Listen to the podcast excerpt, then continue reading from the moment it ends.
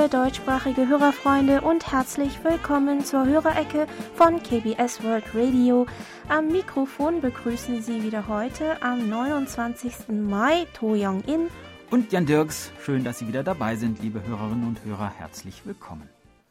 Ab morgen findet in Seoul für zwei Tage der sogenannte P4G-Gipfel statt. P4G steht für Partnering for Green Growth and the Global Goals 2030 eine internationale Klimaschutzinitiative, die das grüne Wachstum und die Umsetzung der UN-Nachhaltigkeitsziele durch die Zusammenarbeit zwischen öffentlichen und privaten Organisationen weltweit beschleunigen soll. Der Gipfel findet alle zwei Jahre statt. Nach dem ersten Gipfel in Kopenhagen richtet also Korea dieses Mal den zweiten aus. Vor kurzem wurde ein Bericht des Nationalen Ökologieinstituts mit möglichen Szenarien veröffentlicht was mit dem Ökosystem in Korea passieren würde, wenn man nichts gegen die Treibhausgasemissionen unternimmt.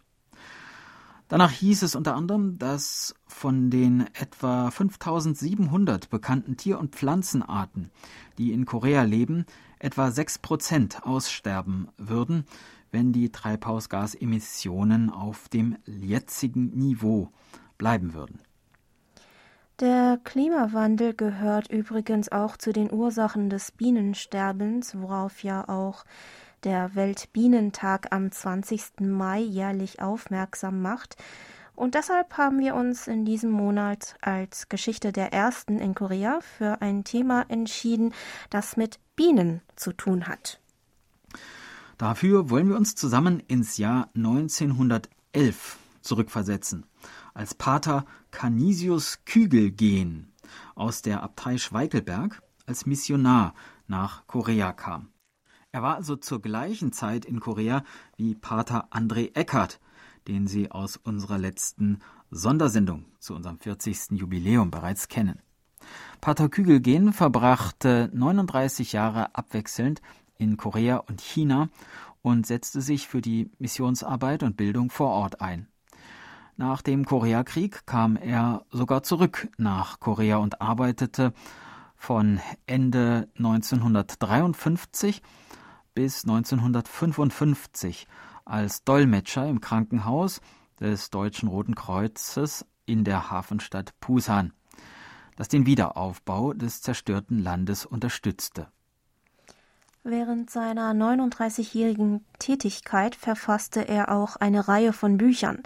Dazu gehörten Wörterbücher wie das Koreanisch-Wörterbuch aus dem Jahr 1916 mit 3000 koreanischen Wörtern für Kore Korea-Missionare aus Deutschland, was vermutlich auch das erste koreanisch-deutsche Wörterbuch überhaupt ist und ein deutsches Wörterbuch aus dem Jahr 1928 mit 40.000 deutschen Wörtern mit Erklärung auf Koreanisch.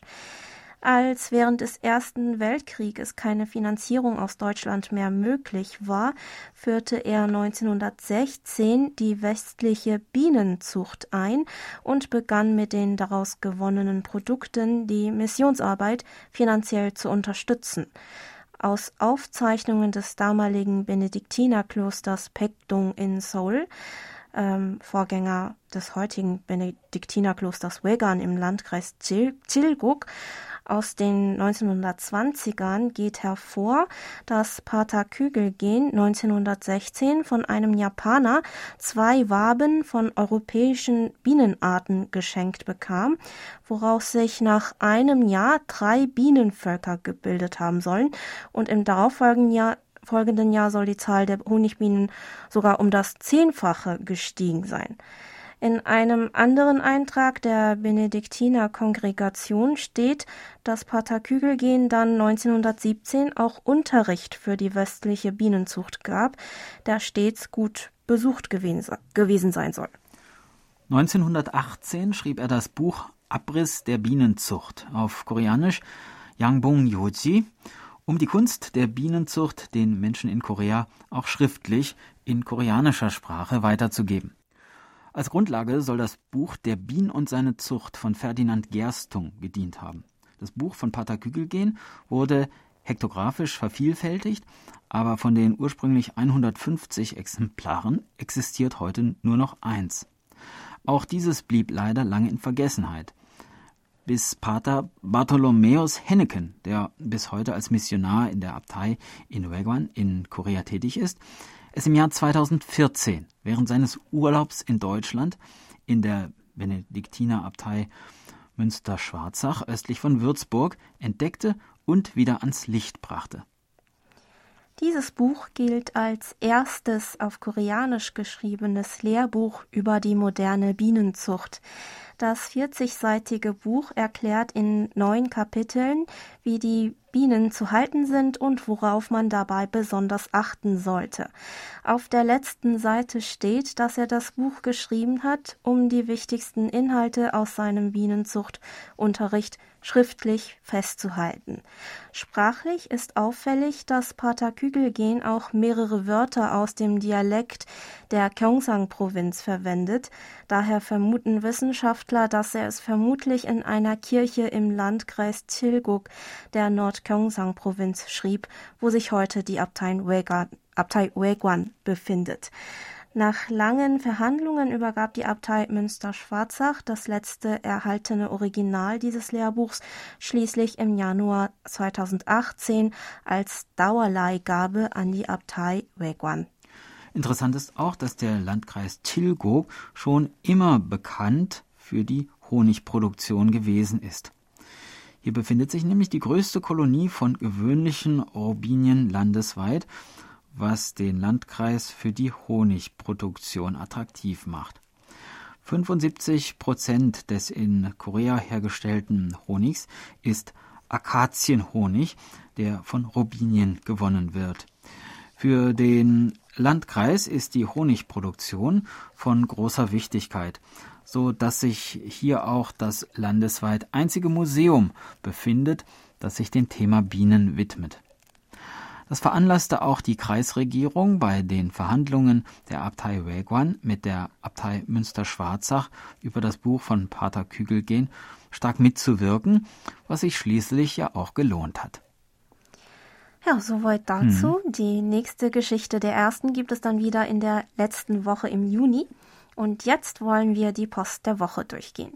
Über unsere German-Adresse haben sich gemeldet Reinhard Schumann aus Gommern, der uns mit seinem Grundig YB 400 mit 6 Meter Drahtantenne am 14. Mai mit Simpo 55444 und am 15., 21. und 22. Mai mit Simpo 5x5 empfangen konnte und Monitor Dieter Reibold aus Kirchheim, der uns am 22. Mai mit seinem Sony CRF 320 Doppelsuper mit 12 Meter Langdrahtantenne mit Simpo 5x5 gehört hat.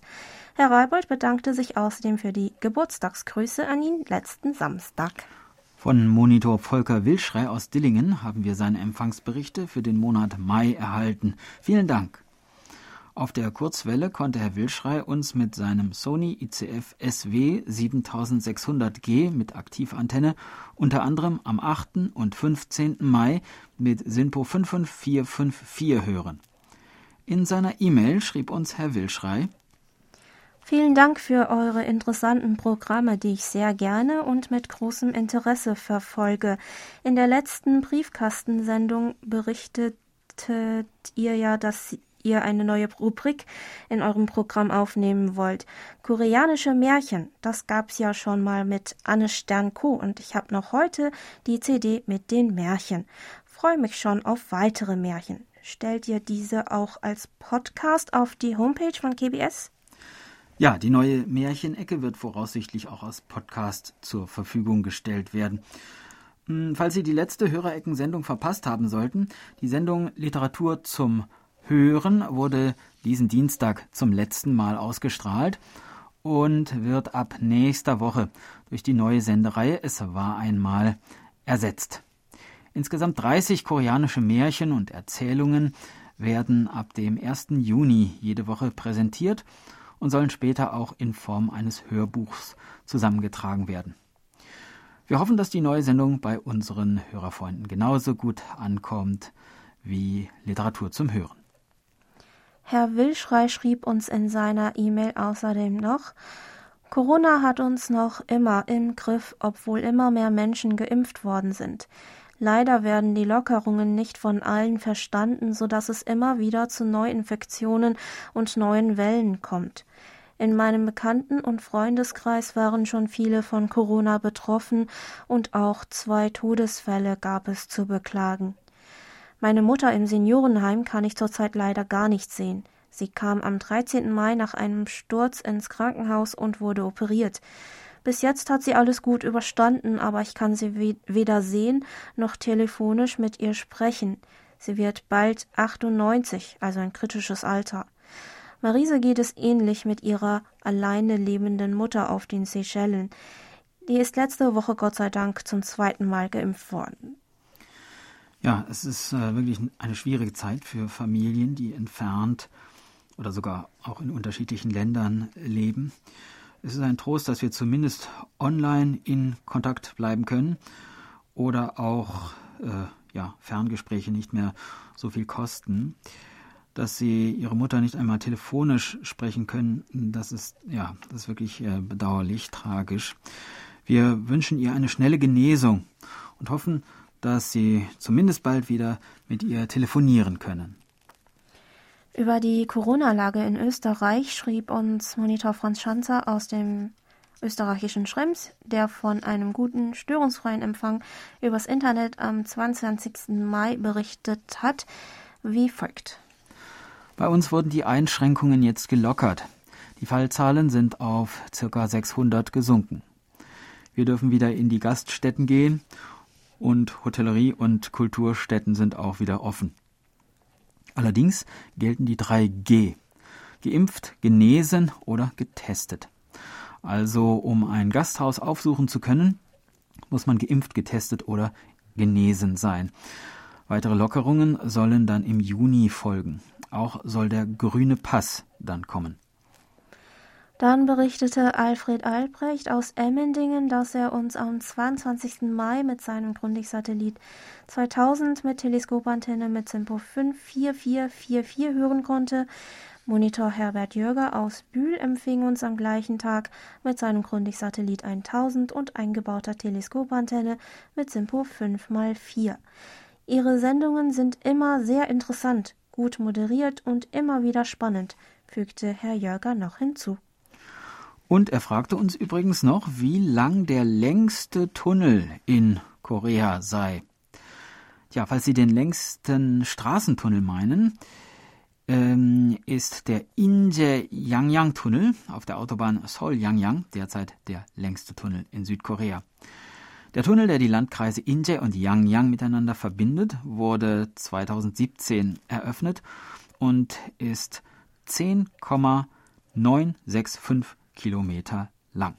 Davor war der 7,5 Kilometer lange Yangbuk 1 Tunnel in der Stadt Gyeongju der längste gewesen. Durch die Eröffnung des Inje-Yangyang-Tunnels ist die Fahrzeit von Seoul bis zum Landkreis Yangyang von ursprünglich knapp drei Stunden auf anderthalb Stunden verkürzt worden. Da der Tunnel besonders lang ist, wurden verschiedene Elemente eingebaut, damit die Eintönigkeit im Tunnel die Fahrer nicht zu schläfrig macht und sie weiterhin achtsam und wach bleiben. Zum Beispiel verläuft der Tunnel nicht gerade, sondern S-förmig und ist an der Decke mit bunten LED-Lichtern versehen. Wenn man die Strecken mit Rückel Rüttelstreifen überfährt, werden verschiedene Töne an den Fahrer übermittelt. Da es wegen der Länge des Tunnels bei einem Unfall zu einer noch größeren Katastrophe kommen kann, ist er mit den modernsten Sicherheitstechniken ausgestattet und verfügt über 57 äh, Fluchtwege. Er ist auch der erste und bislang einzige Tunnel, für den extra ein Feuerwehrwagen und Rettungswagen stets einsatzbereit stehen. Außerdem gehört der Tunnel zu den wenigen in Korea, in dem man die Fahrspur wechseln darf. Der längste Unterwassertunnel ist übrigens der 5,46 Kilometer lange Incheon-Pukang-Tunnel auf der Verbindung Incheon-Gimpo. Das wird aber nicht mehr lange so bleiben, da sich gerade ein neuer Unterwassertunnel im Bau befindet. Der neue Poryong-Tunnel, der 6,927 Kilometer lang sein wird, soll die Stadt Poryong in der äh, Südchungcheong-Provinz mit der Insel Wonsimdo im Westmeer verbinden, wenn er Ende dieses Jahres fertiggestellt wird. Tja, und äh, bevor es gleich weitergeht, hören wir nun etwas Musik, und zwar Gobi Blumenregen, dargeboten von Arayon.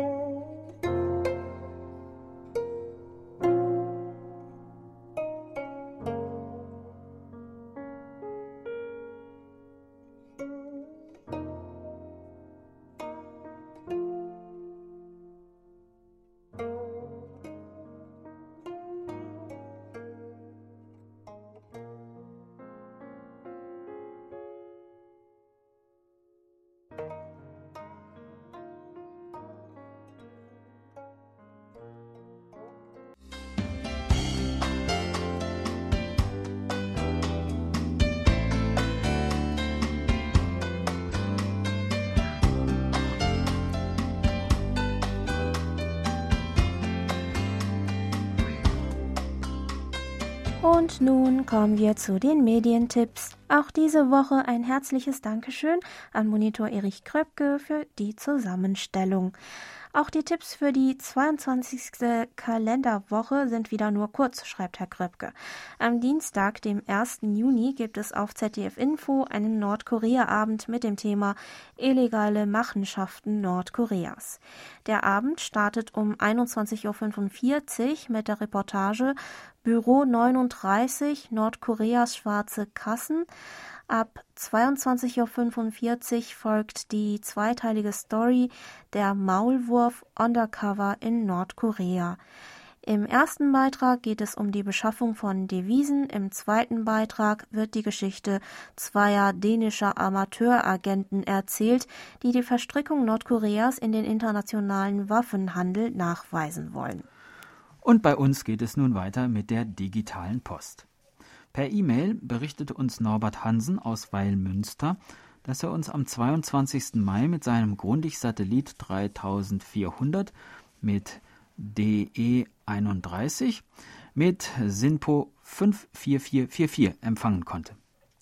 Mehrere Empfangsberichte kamen von Monitor Burkhard Müller aus Hilden der uns unter anderem am 25. Mai mit seinem Reuter RDR 50C mit 13 Meter Drahtantenne und Tiking und Koch Antennentuner mit Sinpo 5x4 gehört hat.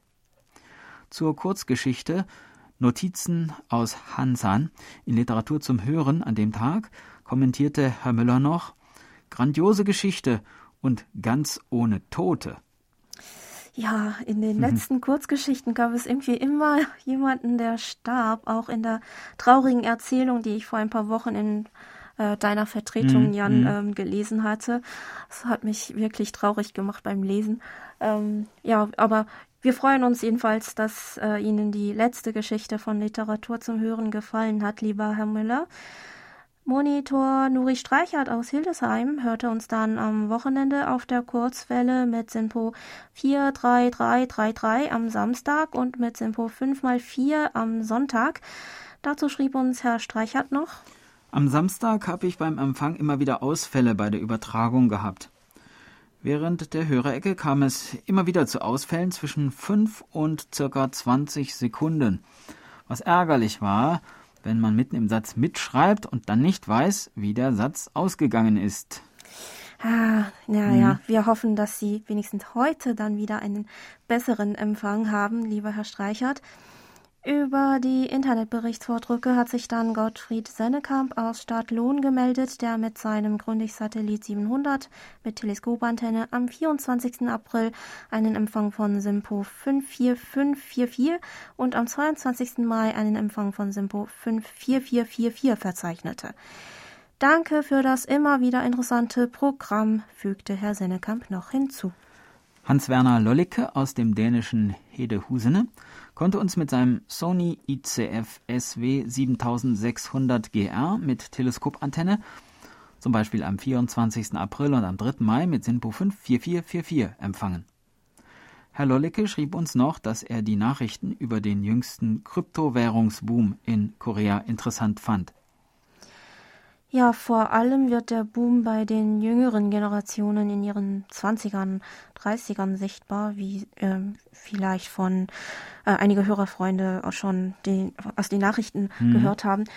Ähm, laut einer aktuellen Umfrage, wobei 1750 Studenten hier in Korea befragt wurden, antworteten etwa ein Viertel von ihnen, dass sie in Kryptowährungen investieren, da auch eine Investition mit wenig Geld möglich ist und in Glücksfällen auch in nur kurzer Zeit hohe Gewinne möglich sind, äh, versuchen immer mehr junge Leute ihr Glück darin.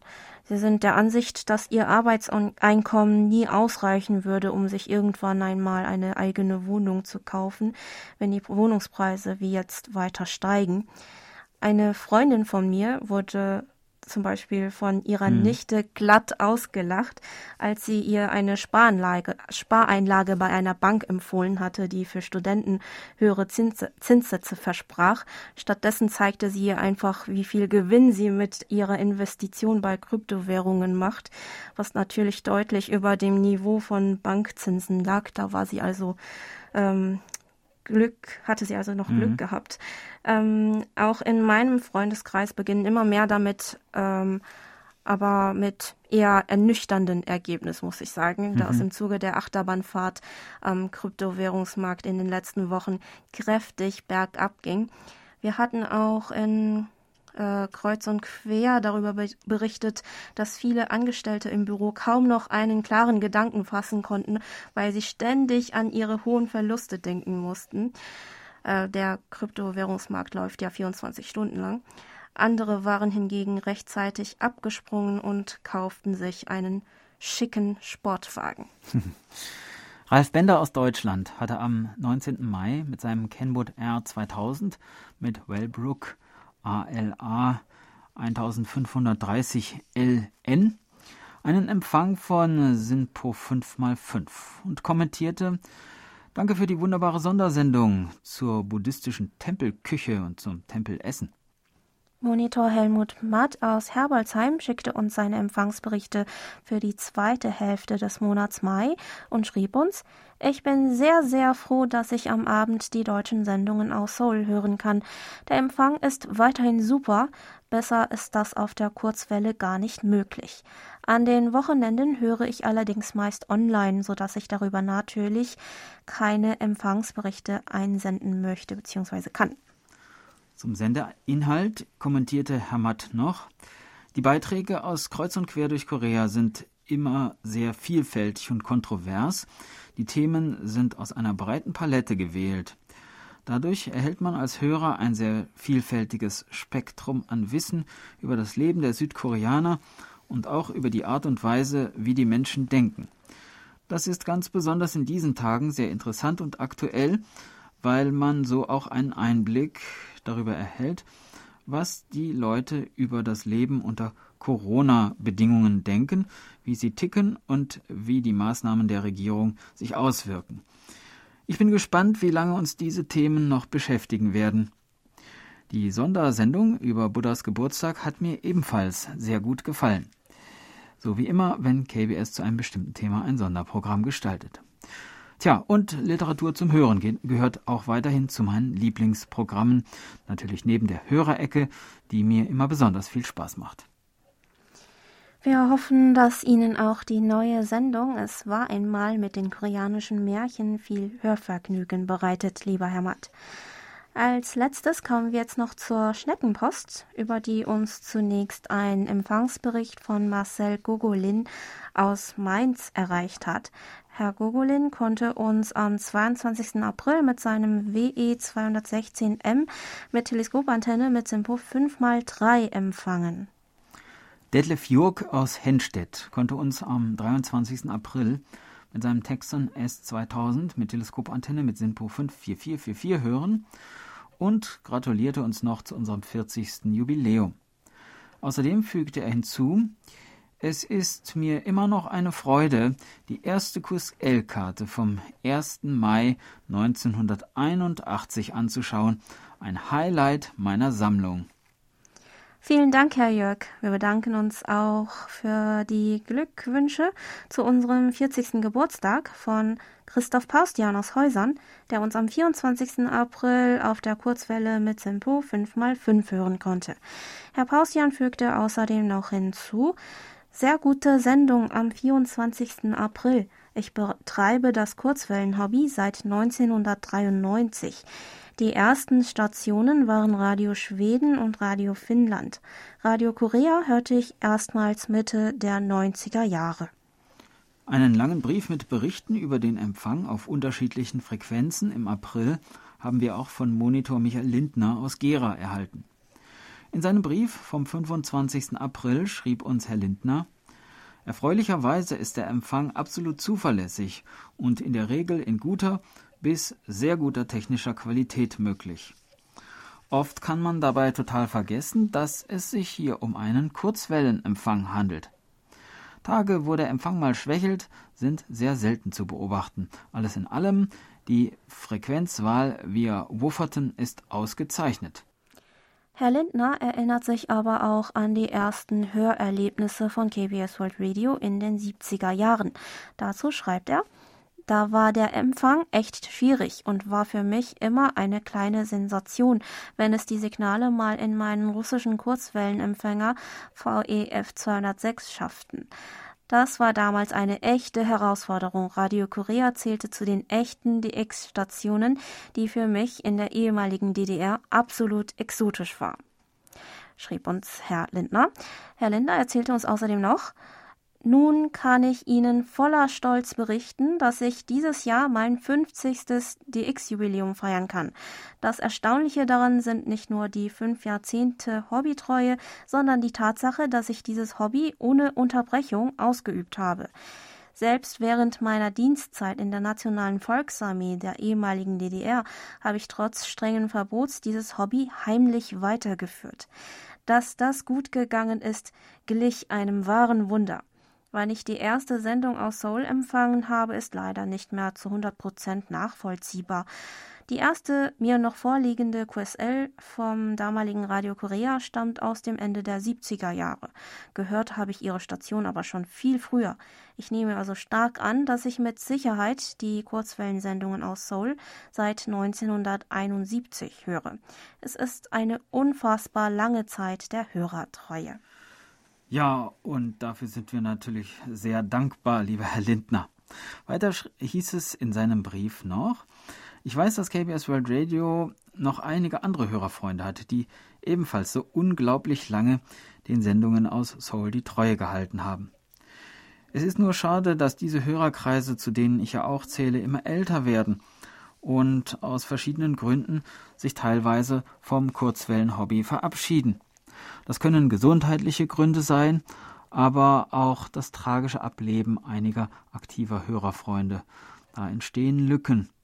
Und an jungen Nachwuchshörern fehlt es ja leider Gottes hinten und vorne.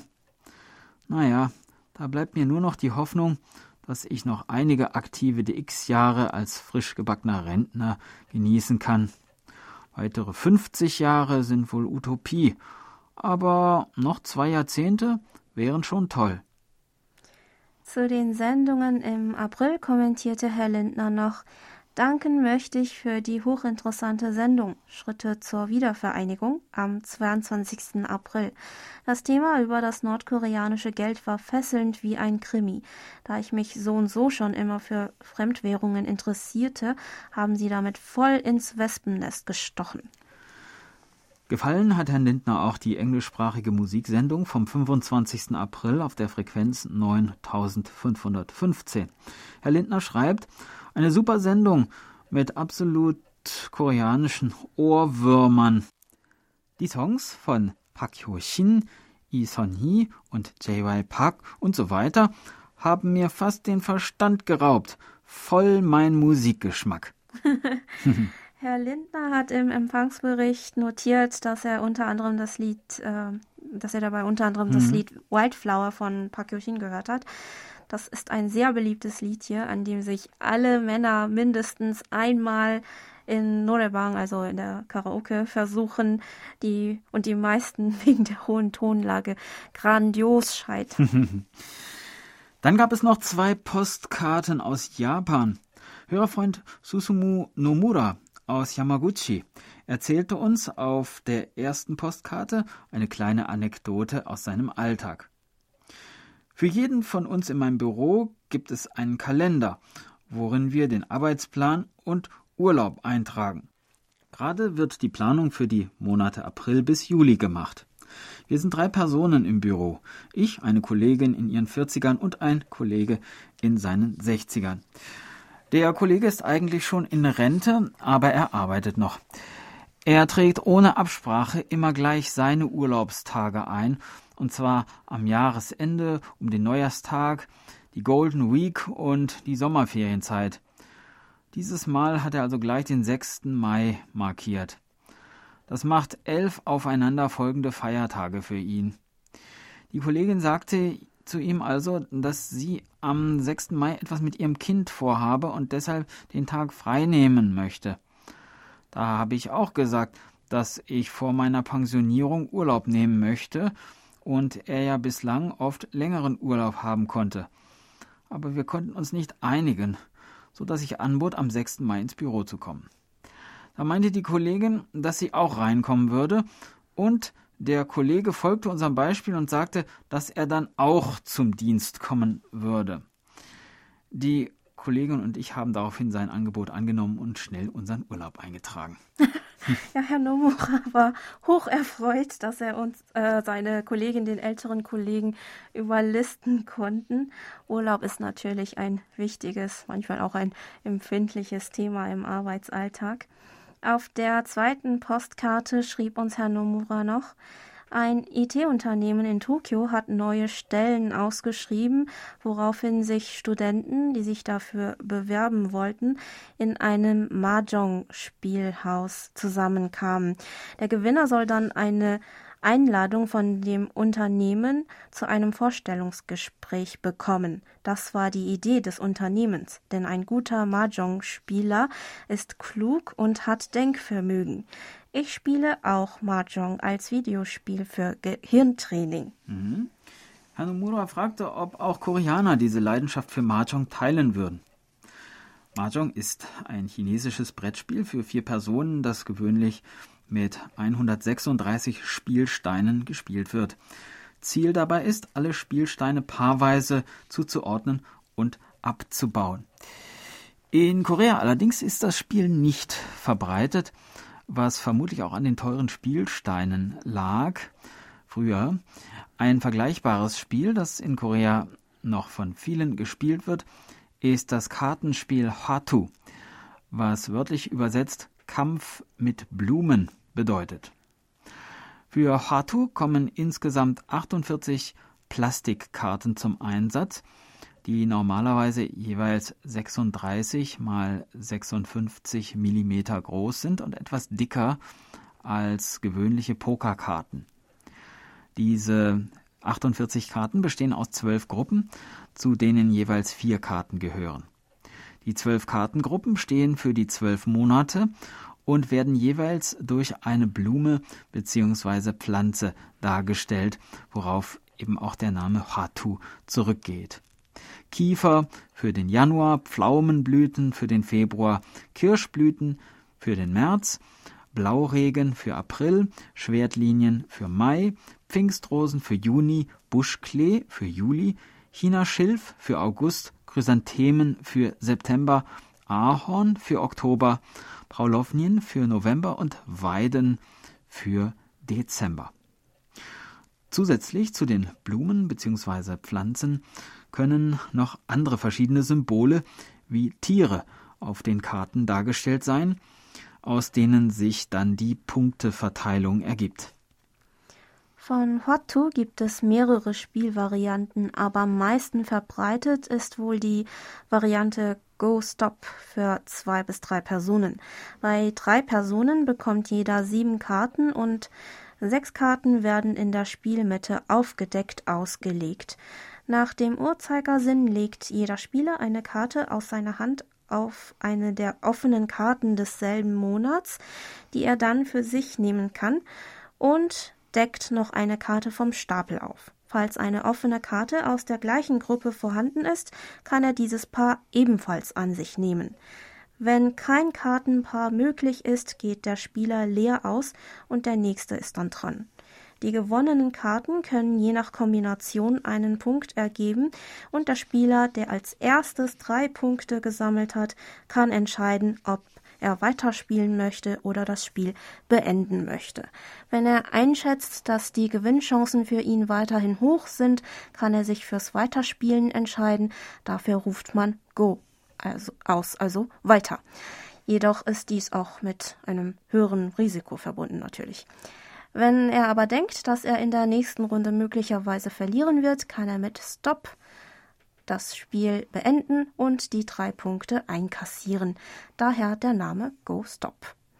Andererseits kann es auch sein, dass die Karten in den Händen der Spieler nicht mehr passend gelegt werden können oder der Stapel in der Spielmitte aufgebraucht ist, bevor jemand die drei Punkte erreicht. In diesem Fall wird das Spiel automatisch beendet und derjenige mit der höchsten Punktzahl hat gewonnen.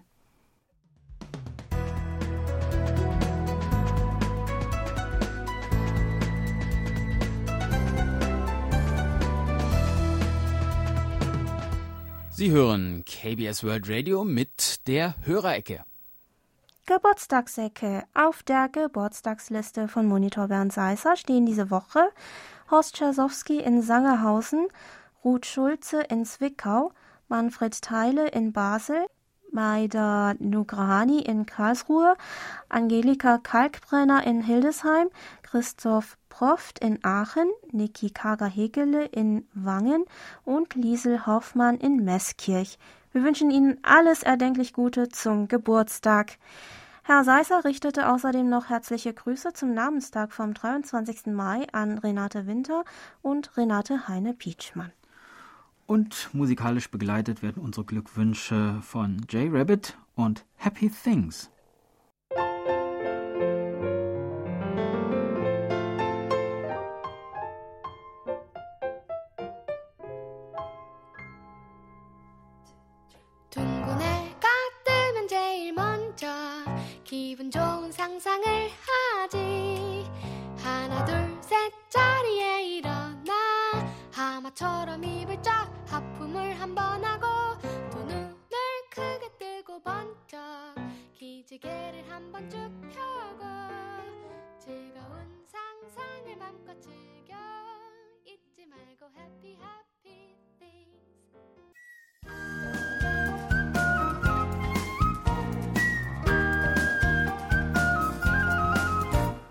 Hier.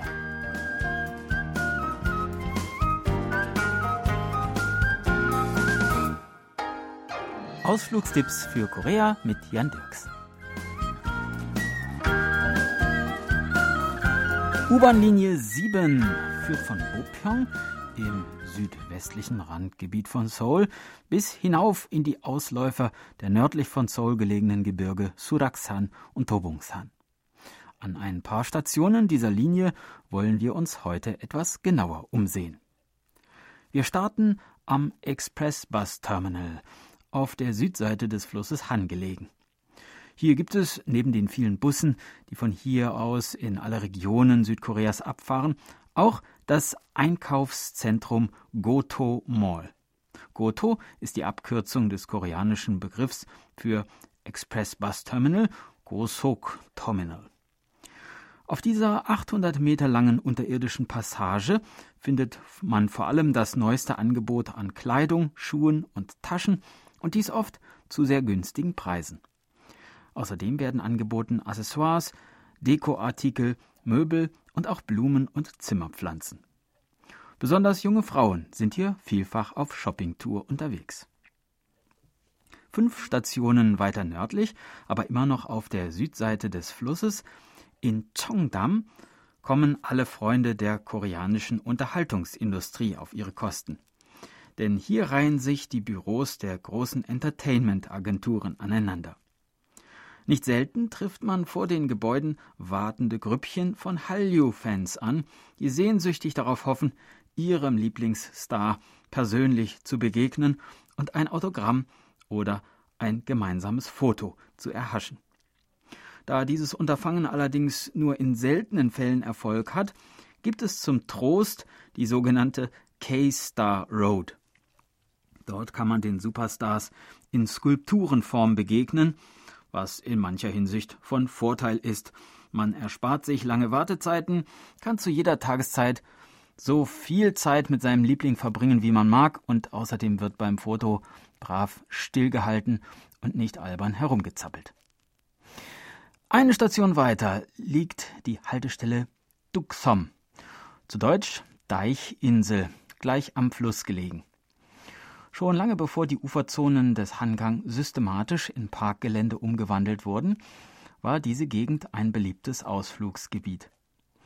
Neben einem Rosengarten, einem großen Springbrunnen, einem Spielplatz, ausgedehnten Picknickwiesen und einem Naturerlebniszentrum ist es vor allem der Kulturkomplex Tabole, der am Schnittpunkt von Bahnbrücke und Hochstraße gelegen, die Besonderheit des Hangangparks von Duxom ausmacht.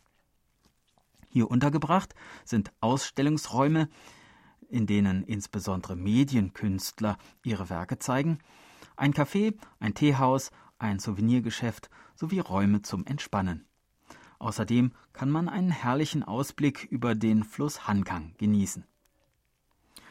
Die nächste Station der Linie 7 ist der Eingang der Konguk-Universität. Hier sollte man sich einmal das Einkaufszentrum Common Ground ansehen. Das Besondere an ihm ist, dass es vollständig aus Pop-up-Containern gebaut wurde. Mehr als 200 dieser großen Container wurden insgesamt miteinander verbunden zu einem großen architektonischen Gebilde, das Platz bietet für Bekleidungsläden, Cafés, Restaurants und Ausstellungen. Wer genug vom Shoppen in der Einkaufshalle hat, kann sich hier draußen auf der Terrasse eine Pause gönnen, wo auch leckere Snacks und Gerichte angeboten werden. Und schon geht es weiter. An der nächsten Station, dem großen Kinderpark mit Spazierwegen, Tierland, Naturland und Freizeitpark, sind wir früher schon einmal vorbeigekommen, damals mit Linie 4. Deshalb fahren wir heute ein Stückchen weiter. Elf Stationen weiter. Ganz im Norden liegt der U-Bahnhof Hage. Vom Ausgang 5 fährt man eine Viertelstunde mit dem Bus Nummer 100 und erreicht den sogenannten Traumwald im Norden Seouls, der das Flair einer traditionellen koreanischen Gartenanlage hat. Die weite Fahrt hierher lohnt sich.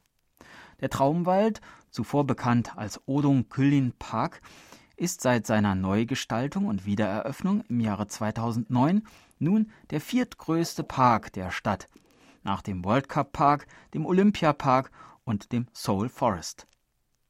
Er ist auch der erste groß angelegte Park im Bezirk Gangbuk-gu. Hauptattraktionen sind der Wolyongji-Teich, die großen Rasenflächen, der Wolgang Wasserfall, der Aewoljong Pavillon und der Chilbukji-Teich, ein Zusammenfluss von sieben verschiedenen künstlichen Wasserfällen. Dann der Veranstaltungsgarten, die Kindergalerie, verschiedene Gärten, ein Wildgehege, Erkundungspfade, Waldrastplätze und ein Wasserpark. Vor ein paar Jahren wurde auch das Anwesen Changnyeon Wigung Jesa restauriert, das als Kulturerbe registriert ist und nun neben anderen Elementen der Anlage ihren besonderen traditionellen Touch gibt. Auf dem Hügel, auf dem sich früher Rodelbahnen befanden, ist ein kultureller Bereich entstanden, mit dem Kunstzentrum Nord Seoul, das ein Observatorium, eine Bühne, ein Büchercafé und eine Galerie beherbergt. Außerdem gibt es hier ein Restaurant, ein Springbrunnen und einen Spielplatz. Das Traumwald-Observatorium, in dem das Drama Iris gedreht wurde, bietet besonders im Herbst, wenn die Bäume bunt gefärbt sind, und im Winter, wenn die Berge schneebedeckt sind, eine fantastische Aussicht auf die Berge Bukhansan, Tobungsan und Suraksan im Norden und den N Tower und den Hangang-Fluss im Süden. Direkt außerhalb des Parks, der von Wohnhäusern und Straßen umgeben ist, befinden sich außerdem eine Kulturausstellungslounge, ein Trimmdichtpfad, ein Badmintonplatz sowie Spazierwege für Anwohner. Ja, das war unser Ausflugstipp für diese Woche. In der nächsten Woche geht es weiter und zwar dann mit Linie 8. Ich würde mich freuen, wenn Sie wieder dabei sind. Tschüss und bis dann, sagt Jan Dirks.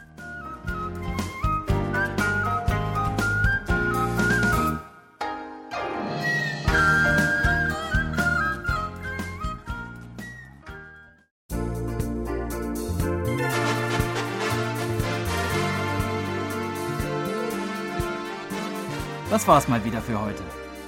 Vielen Dank fürs Zuhören. Noch ein schönes Wochenende wünschen Ihnen To Young In und Jan Dirks. Auf Wiederhören und bis nächste Woche.